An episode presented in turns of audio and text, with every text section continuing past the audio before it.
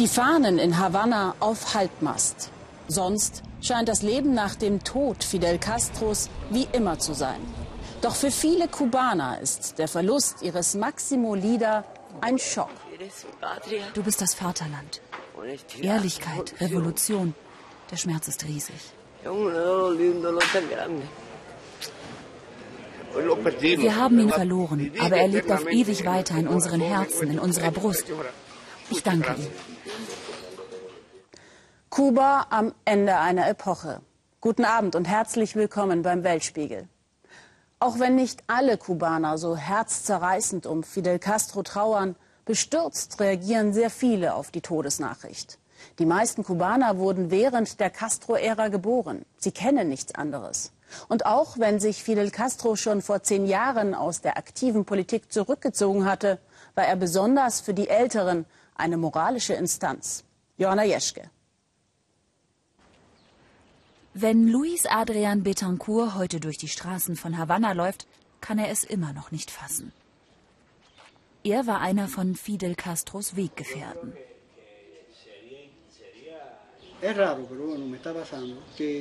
Das ist ganz eigenartig, was da gerade passiert. Jetzt ist er weg, aber es kommt mir gar nicht so vor, als wäre er gestorben. Als junger Marinesoldat half Luis bei der Stationierung sowjetischer Mittelstreckenraketen in Kuba. In wenigen Minuten hätten sie die USA erreichen können. Eine Provokation für den Erzfeind. Kuba-Krise. Die Welt stand kurz vor dem Atomkrieg. Ich habe zu ihm gesagt, Kommandante, das ist aber ein ganz schön großes Risiko. Da antwortete er mir, lerne Folgendes. Im Leben muss das genau so sein. Wenn du nur eine halbe Sache machst, dann hätte es auch gar keine Revolution gegeben. Fidel Castro, Idol für viele Kubaner. Am Platz der Revolution in Havanna laufen die Vorbereitungen für eine Massenkundgebung am Dienstag. Dort wollen sie ihn noch einmal hochleben lassen. Er hat so vielen Ländern geholfen, afrikanischen, südamerikanischen. Er war eine wertvolle Person. Sein Tod ist ein unwiederbringlicher Verlust. Bis zur Beisetzung am kommenden Sonntag wurde Staatstrauer verhängt. Konzerte, Partys, Sportveranstaltungen abgesagt. Ansonsten geht das Leben ganz normal weiter. Vor allem in den touristischen Vierteln scheint es fast, als wäre nichts gewesen. Nur ist es ruhiger als sonst. Wir sind wegen der Musik hergekommen und zum Tanzen. Aber das wird jetzt wohl nichts. Wir fliegen am Donnerstag zurück. Es wird wohl eher eine ruhige Woche. Maria del Carmen Arbona war 33, als Fidel Castro mit seinen Rebellen in Havanna einzog. Sie ist ein Fan der ersten Stunde. Er habe Kuba gerechter gemacht, ermöglicht, dass ihre drei Kinder studieren können. Heute ist Maria 90, so alt wie Fidel wurde. Dass er nun nicht mehr da ist, für sie unfassbar.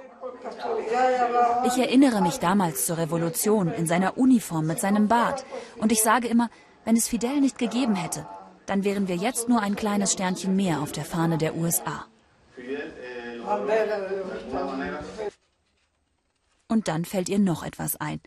Sie hat sich doch schon vor Jahren seelisch auf diesen Moment vorbereitet und zusammen mit ihrer Schwester ein Gedicht für Fidel geschrieben.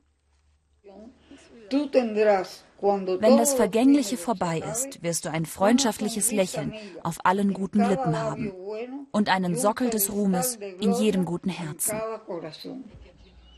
Doch nicht alle Kubaner werden Fidel Castro in so guter Erinnerung halten wie Maria.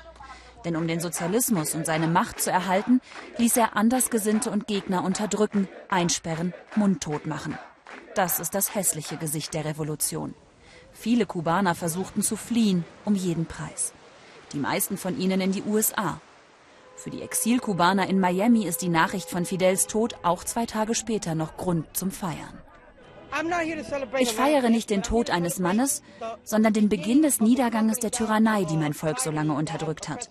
Ich kann euch gar nicht sagen, wie viele Menschen in Kuba, mit denen ich aufgewachsen bin, verhungern, wie viele Menschen leiden, wie viele Menschen im Militär umgebracht werden, weil sie versuchen, vor den schrecklichen Bedingungen zu fliehen.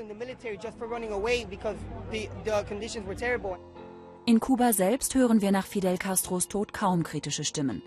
Meinungsfreiheit und Pluralismus werden bis heute unterdrückt. Selbst die jungen Leute, Studenten wie hier bei einer Mahnwache an der Universität in Havanna, sind zumindest nach außen auf Linie. Und wie wird es nun weitergehen in Kuba ohne den Maximo Lider? Maria del Carmen Arbona ist sich sicher. Was passieren wird? Nichts. Fidel lebt. Vielleicht nicht mehr körperlich, aber in der Seele der Kubaner. Und das ist, was zählt.